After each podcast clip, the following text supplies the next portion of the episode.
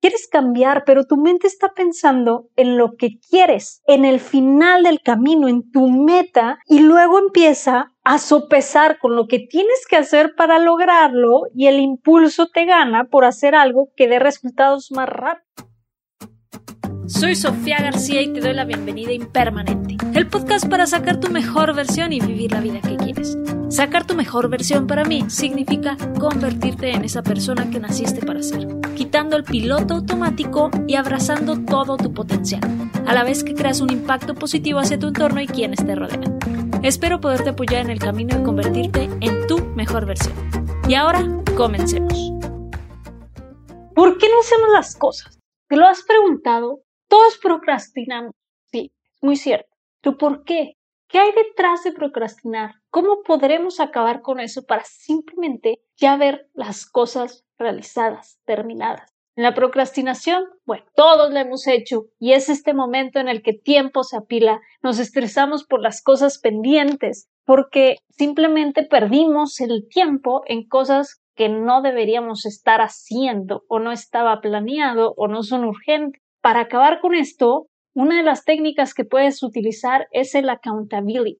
No he podido encontrar un término exacto para esta palabra en español. Sin embargo, es aquella persona que te acompaña, que le compartes tus metas y tus avances constantemente para mantener un track del movimiento y del avance que estás teniendo para que esa relación de acompañamiento te impulse a que las cosas sí queden terminadas, porque ya no es nada más una promesa o una meta contigo mismo, contigo misma, sino que ya hay una tercera persona involucrada a la que le tienes que rendir cuentas.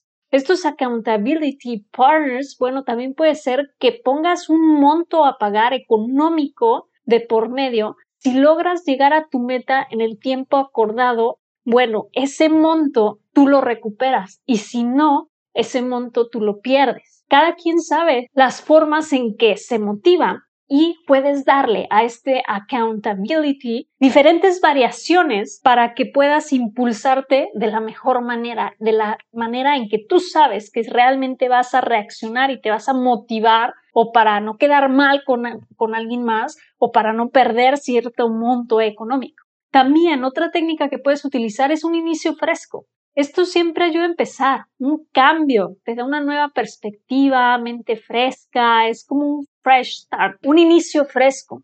Aunque no todo es color de rosa, también un nuevo comienzo puede entorpecer el avance. Por ejemplo, el inicio de clases. Empiezas otra vez desde cero, entonces tienes que otra vez la clase inicial, donde todos se presentan, donde presentan otra vez las materias y muchas veces se dice que la primera semana pues son de clases perdidas porque simplemente son presentaciones y conocerse. También, por ejemplo, el gimnasio en enero. Después de las fiestas, pues sí, es un nuevo inicio. Sin embargo, quizá tomaste vacaciones del gimnasio y va a costar un poco de trabajo hay que también tener en cuenta que un inicio fresco también llega a entorpecer el avance hasta cierto punto y luego también te puede dar esta nueva perspectiva y dar este nuevo empuje para lograr las ¿Y qué es lo que pasa también en esta procrastinación? Quieres cambiar, pero tu mente está pensando en lo que quieres, en el final del camino, en tu meta, y luego empieza a sopesar con lo que tienes que hacer para lograrlo y el impulso te gana por hacer algo que dé resultados más rápido. Dices, no, es que tengo que hacer mucho trabajo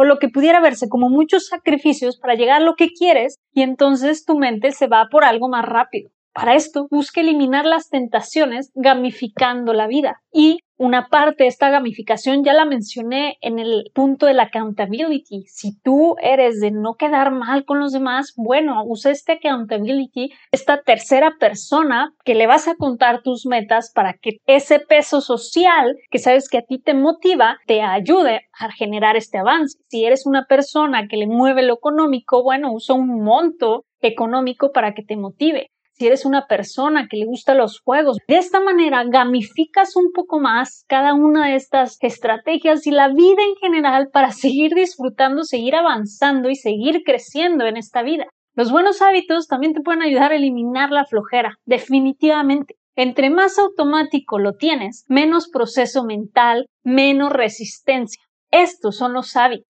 Menos proceso, más automático, más facilidad y más el efecto compuesto, tienes estos resultados.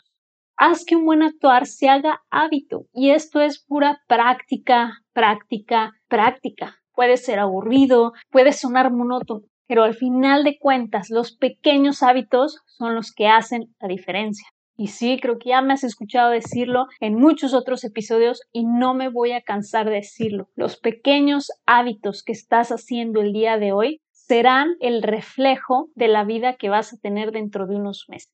Bueno, por ahí, no sé si habrás escuchado que la mejor manera de aprender es enseñar a alguien más. Puedes dar algún consejo.